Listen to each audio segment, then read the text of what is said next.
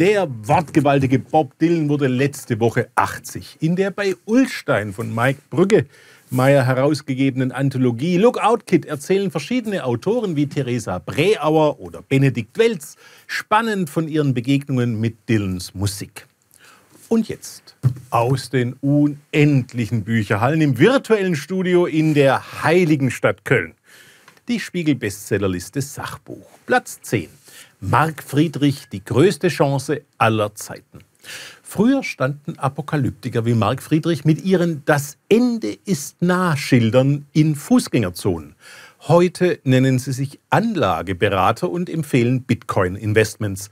Mir ist offen gestanden unerfindlich, wie man in Gelddingen einem Menschen vertrauen kann, dessen hysterische Jede Krise ist eine Chance Mantras von einem Verstand wie ein Vogelkäfig künden. Platz 9, Sylvain Tesson, der Schneeleopard. Ein Schriftsteller und ein Naturfotograf reisen nach Tibet, um eines der scheuesten und seltensten Tiere der Welt zu finden. Natürlich geht es dabei mehr um die Begegnung mit sich selbst als um die Begegnung mit dem Leoparden. Brillantes Nature Writing aus Frankreich. Platz 8. Horst Lichter, ich bin dann mal still. Horst Lichter ist ein grundsympathischer Schwaderlapp aber der mit Hilfe von Till Hoheneder auf Buchlänge ausgewalzte Bericht über acht Tage in einem Schweigekloster und seinen Versuch, innere Ruhe trotz zunehmenden Erfolgs seiner Sendung Bares für Rares zu finden, hätte die Welt wirklich nicht gebraucht. Platz 7. Robert Mark Lehmann, Mission Erde.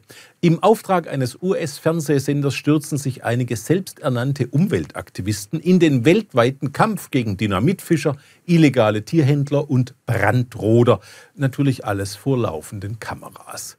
Ich weiß nicht, was widerlicher an diesem Buch ist. Die Ergriffenheit ob der eigenen moralischen Überlegenheit, der martialische Ton, in dem das alles erzählt wird oder der dreiste Narzissmus, der das ausgestellte Engagement bei weitem überwiegt.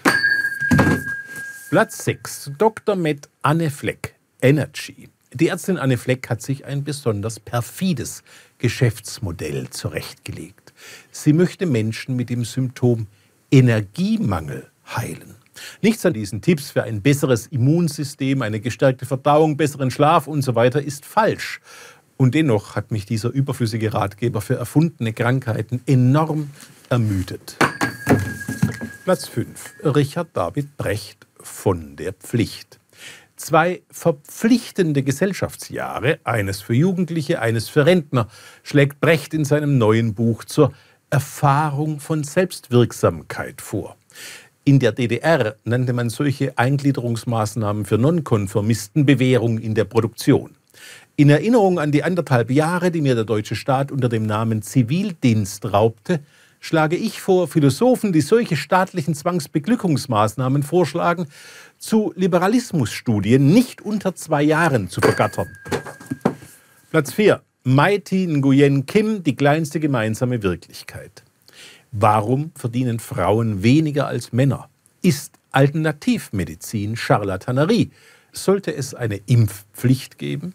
Die Wissenschaftsjournalistin Mai Tin Nguyen Kim erklärt am Beispiel von acht Themenfeldern, zwar mitunter ein bisschen zu flapsig, aber überzeugend, den Unterschied zwischen Fakten, Fiktionen und Interpretationen. Platz 3. Frank Schätzing, Was, wenn wir einfach die Welt retten? Schätzings neues Buch provoziert zur deutschesten aller Fragen. Darf der das? Als gewiefter Thriller-Autor ein spannendes, verständliches und zur Änderung unserer Routinen motivierendes Sachbuch über den Klimawandel schreiben? Frank Schätzing darf das. Der kann das nämlich. Platz 2. Sarah Wagenknecht, die Selbstgerechten. Sarah Wagenknecht beschreibt mit schöner satirischer Schärfe ein neues Schüstmilieu. In ihrem Beharren auf Diversität, Antirassismus, Cancel Culture und eine lockere Einwanderungspolitik propagiert die Lifestyle-Linke die Entsolidarisierung mit dem unteren Drittel unserer Gesellschaft und sieht statt Gesellschaftsanalyse die Denunziation Andersdenkender und der Vergangenheit vor. Selten habe ich mich beim Lesen eines Politikerbuchs mehr amüsiert. Platz 1. Ferdinand von Schirach. Jeder Mensch.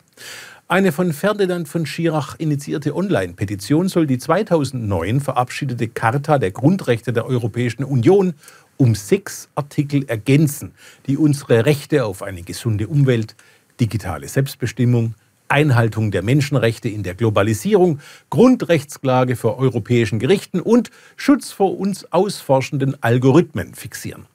Auch wenn ich nicht glaube, dass etwa Artikel 4 mit seiner Forderung jeder Mensch hat das Recht, dass Äußerungen von Amtsträgern der Wahrheit entsprechen, den politischen Alltagstest bestehen würde. Chiracs Initiative ist eine gute Sache. Wie alles, was das Engagement für die Europäische Union fördert.